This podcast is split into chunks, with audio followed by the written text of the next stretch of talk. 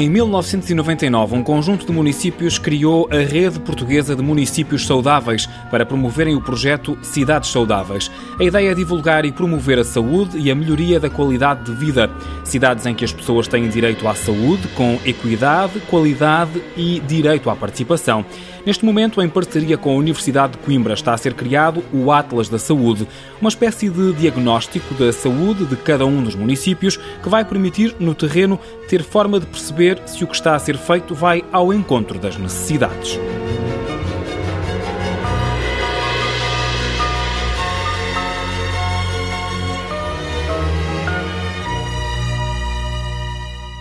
Manuela Calado é membro da administração da Rede Portuguesa de Municípios Saudáveis e vereadora na Câmara do Seixal. Começamos com uma pergunta de esclarecimento. Em que consiste esta Rede Portuguesa de Municípios Saudáveis e quais os seus objetivos? Está assente em quatro eixos importantes, que é a equidade do acesso à saúde, não é? A sustentabilidade desse acesso, a cooperação uh, intersetorial e também a própria solidariedade entre quem faz parte da rede porque todos nós aprendemos com os projetos de uns e de outros, não é? Portanto, isto há aqui uma partilha de conhecimentos, aquilo que eu implemento no meu território é, sem dúvida alguma, por vezes tem alguma distinção do projeto eh, que o outro município aqui ao lado implementa. E é esta partilha de conhecimentos que nós tentamos gerir, não é verdade, que nos faz, portanto, ir mais além eh, daquilo que nós pretendemos para o mesmo território. Como eu disse, nós somos um, uma associação de municípios. Neste momento temos associados 64 municípios, norte a sul, este a oeste, diferentes famílias políticas, também é importante que se diga isto, mas temos um objetivo comum, independentemente de cada um ter um conceito, é verdade, aquilo que nós defendemos para a saúde é diferente do município que está aqui ao lado, mas temos um objetivo comum que é a promoção de estilos de vida saudáveis, a promoção da saúde em detrimento daquilo que é a própria doença. Numa altura em que os municípios estão a trabalhar no plano diretor municipal, faz sentido pensar o PDM tendo em conta estes pressupostos da promoção de espaços que promovam atividades desportivas e de lazer, cujo último objetivo seja a saúde? Sem dúvida, e penso que os municípios que neste momento estão a desenvolver os seus planos diretores municipais, já desta última geração, não é verdade? Também têm um conjunto de premissas que os orienta nesse caminho porque aquilo que nós temos que dar aos nossos municípios é mais qualidade de vida e mais qualidade de vida vai no sentido de ter aqui mais espaços verdes, mais mobilidade sustentável, ao fim e ao cabo tornar uh, os nossos territórios, agora isto pode ter um chavão, mas é aquilo que é, os nossos territórios mais sustentáveis e saudáveis. E são estas duas áreas da sustentabilidade e da saúde que elas se vão juntar para que nós, com os projetos que desenvolvemos, quer na área do urbanismo, quer criar cidades mais amigas do ambiente, que vamos ao encontro, portanto, dessa exigência que as próprias populações nos exigem a nós enquanto decisores políticos que somos, não é verdade? Na pesquisa para esta entrevista encontrei dezenas de projetos ligados às cidades saudáveis. Sendo vereadora no Seixal, quer dar-nos o exemplo de um ou dois projetos que considere pertinentes e que espelhem o trabalho desta rede? Olha, nós há muitos anos que temos vindo a trabalhar com as escolas. Nós fazemos parte da rede, somos fundadores da rede, mas há muitos anos que desenvolvemos o projeto Seixal Saudável. Portanto, também foi uma das premissas que nos permitiu alavancar também esta própria rede, não é? Porque eh, nós, o Seixal, aderiu à Rede Europeia de Cidades Saudáveis, portanto foi o Seixal, foi a Viana do Castelo, portanto foram as primeiras cidades que também elas fundadoras com outros municípios, foram os fundadores da Rede Portuguesa de Municípios Saudáveis.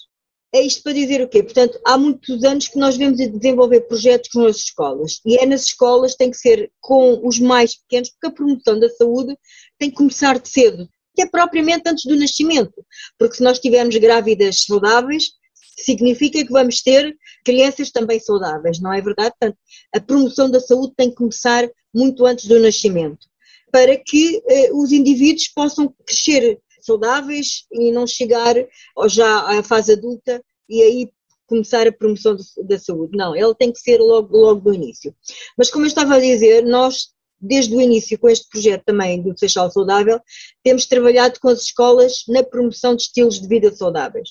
Um dos projetos que nós desenvolvemos há muito tempo tem a ver com a alimentação saudável. O projeto chamava-se, uh, ou chama-se Crie uh, a sua lancheira, qualquer coisa assim em que eram ensinadas às crianças e depois às famílias, porque isto depois tem reflexos, sem dúvida, nas famílias, o que é que é ser um lanche, o que é que as crianças deviam levar na lancheira que levam para a escola, não é?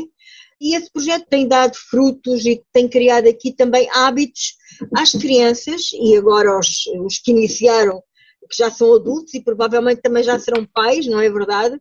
Que tentam transmitir aos seus jovens e às suas crianças eh, uma alimentação mais saudável. Outro projeto que nós desenvolvemos também já com os séniores tem a ver por causa da diabetes. Nós sabemos que a diabetes é um problema também de saúde pública. Nós somos o quinto país da Europa com maior população de jovens diabéticos e, portanto, temos vindo a promover também, em parceria com o Centro de Saúde e com a ACES, a promoção também de, de estilos de vida já para os séniores que possam combater aqueles que ainda não têm, não é verdade, a diabetes, mas também ajudar aqueles que já sofrem da diabetes ter também aqui melhor qualidade de vida. Falou numa palavra que me parece fundamental para o bom desenvolvimento desta rede, que é parcerias. É importante envolver todo um conjunto de entidades públicas e privadas nos projetos. Sem dúvida, porque se não houver parcerias, a Câmara pode ter muitos projetos, mas depois não os consegue implementar no, no, terreno, não é? Portanto, tem que haver aqui uma rede de parcerias, seja elas das diferentes áreas da cultura. A cultura também é muito importante, não é verdade? Às vezes também é uma área muito esquecida, mas ela também faz parte de toda esta sinergia que nós implementamos no município.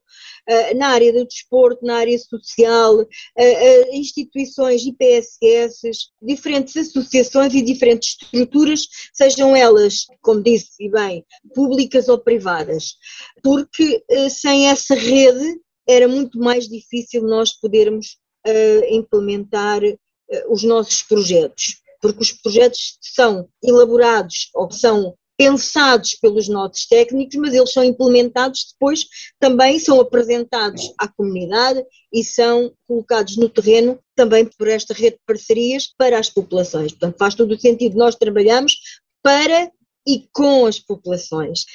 Há uma coisa muito importante que nós estamos agora a fazer e que também vai neste sentido nos ajudar a ter aqui ferramentas. Nós estamos a trabalhar com a Universidade de Coimbra para a construção do Atlas da Saúde. Vai ser aqui uma ferramenta muito importante para os municípios, porque está a ser feito o diagnóstico da saúde de cada um deles e que nos vai permitir depois, no próprio terreno, termos aqui, tanto meios, mecanismos de perceber se aquilo que estamos a fazer é realmente importante, vai ao encontro daquilo que são os nossos objetivos e a maneira de os melhorar.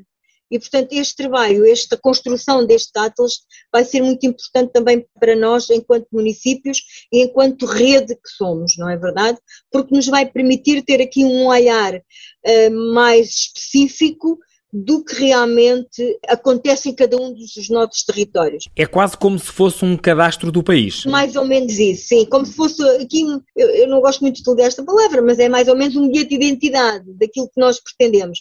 Porque estamos a falar de transferência de competências, porque também elas estão em cima da mesa, não é?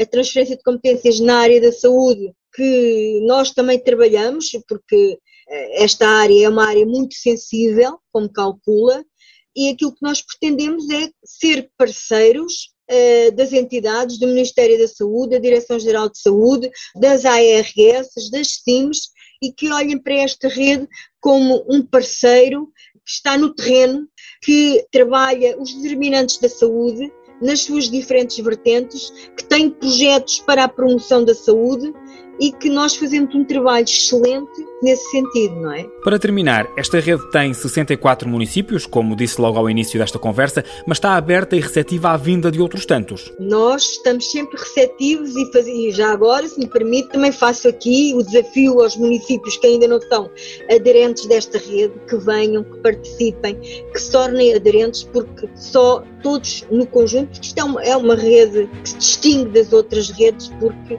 nós temos um objetivo objetivo comum, que é a saúde dos nossos municípios, se é assim que se pode dizer. É só enviar um e-mail a formalizar o interesse e depois segue o processo normal de adesão.